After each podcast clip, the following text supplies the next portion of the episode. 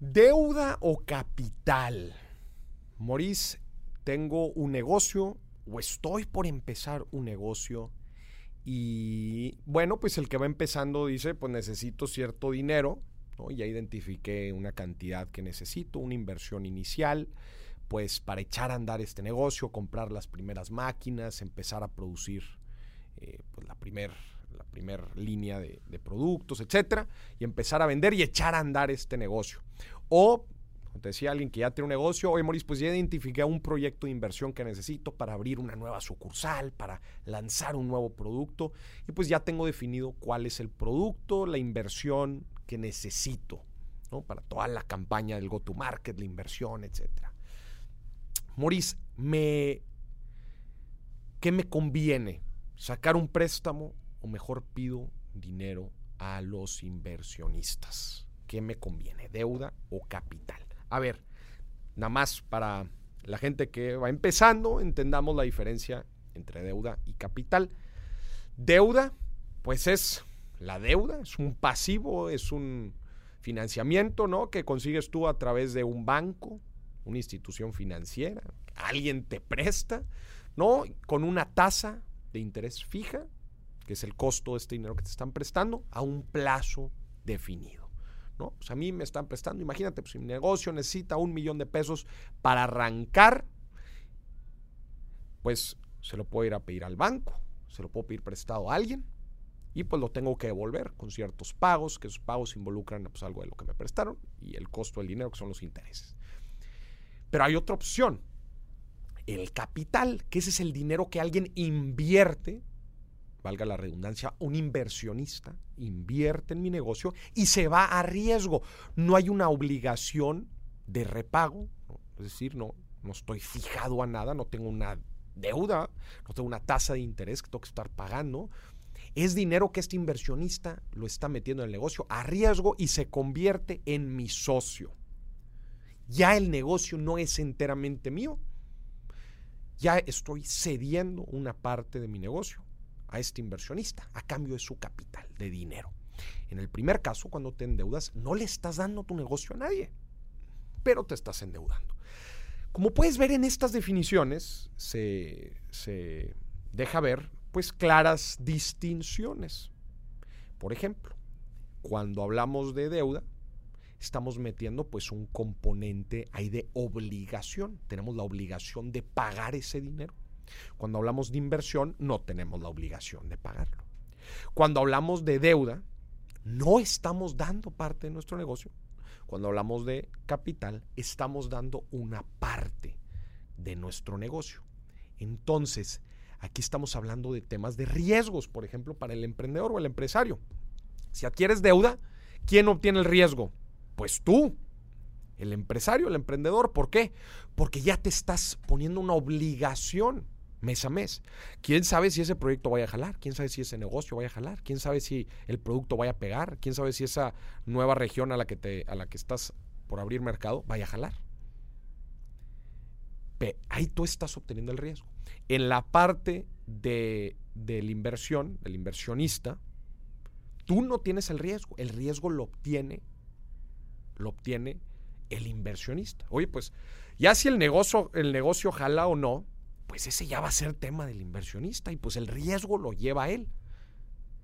Muy bien, Mauricio. Entonces, si en uno, si en la deuda el riesgo lo obtiene el empresario y en el capital el riesgo lo obtiene el inversionista, acuérdate que pues el riesgo, aquí en este caso el inversionista, pues se paga con parte de la propiedad de la empresa.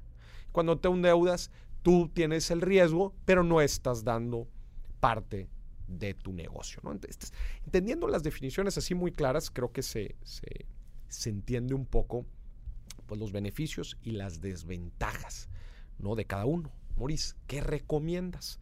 A ver, otra vez, la respuesta siempre está en las definiciones y las entendemos bien.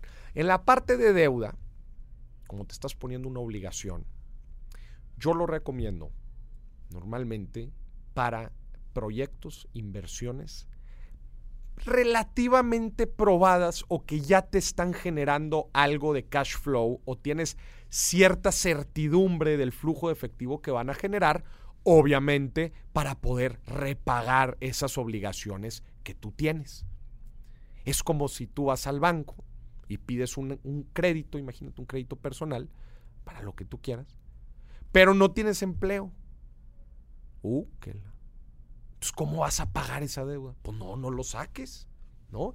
Entonces, por ejemplo, emprendimientos que apenas van arrancando, proyectos de mucha, pero mucha incertidumbre,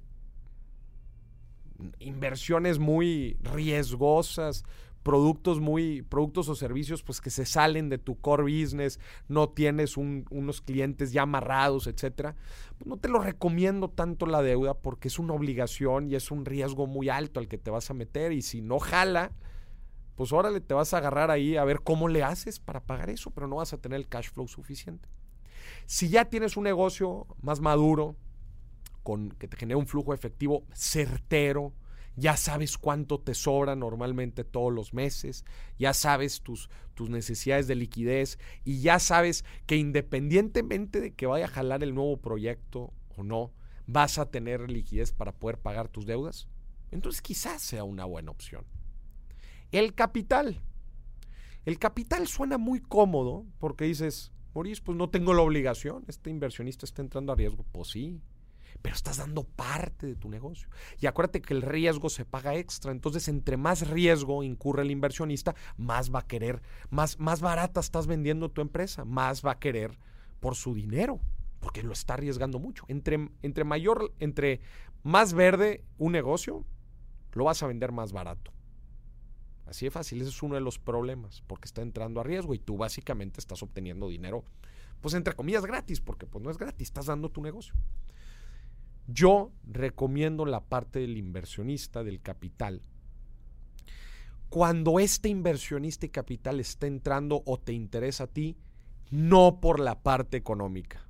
Ah, caray, vas a decir, híjole, ¿cómo? Sí, sí, ya sé que suena bien raro, pero si tú te vas a asociar con este inversionista, que no sea por el tema del dinero. El dinero lo consigues de alguna u otra forma, como ya te dije ahorita, hasta lo puedes pedir prestado, o si la ahorras, o si te juntas con otros amigos, no sé. Pero hay otras formas de conseguirlo. Si vas a meter a un inversionista que sea por sus intangibles, por los intangibles que le aportan al negocio, porque te va a permitir llegar a un nuevo mercado de clientes, porque tiene un cierto know-how, cierta experiencia, cierto conocimiento que va a impulsar tu negocio. Y bueno, pues el dinero pues es también un, como dicen, skin in the game, pues el hecho de que no nada más venga a aportar algo intangible, que también diga, pues yo además de este intangible también le meto lana para que veas mi compromiso. No lo recomiendo tampoco tanto en etapas muy, muy tempranas, otra vez, porque vas a vender muy barato tu negocio, a menos que esta persona sea indispensable para, para echar a andar el negocio por su experiencia, por su relación estratégica, posicionamiento estratégico, etc. Entonces, Maurice, ¿qué me recomiendas en etapas muy tempranas? Bootstrap, que es ir creciendo con tus propios recursos, porque cuando vas creciendo por tus propios recursos te obliga a validar tus productos, tu servicio, tu operación, tu modelo de negocio. Y después, conforme vayas creciendo, vas evaluando. El capital para con un, inversionista para posicionarme estratégicamente y crecer estratégicamente, o la deuda bajo un flujo certero de crecimiento acelerado. Cualquiera de estas dos opciones, aplíquelas, bueno, la tercera también que dijimos, Bootstrap, para hacer crecer o echar a andar tu negocio.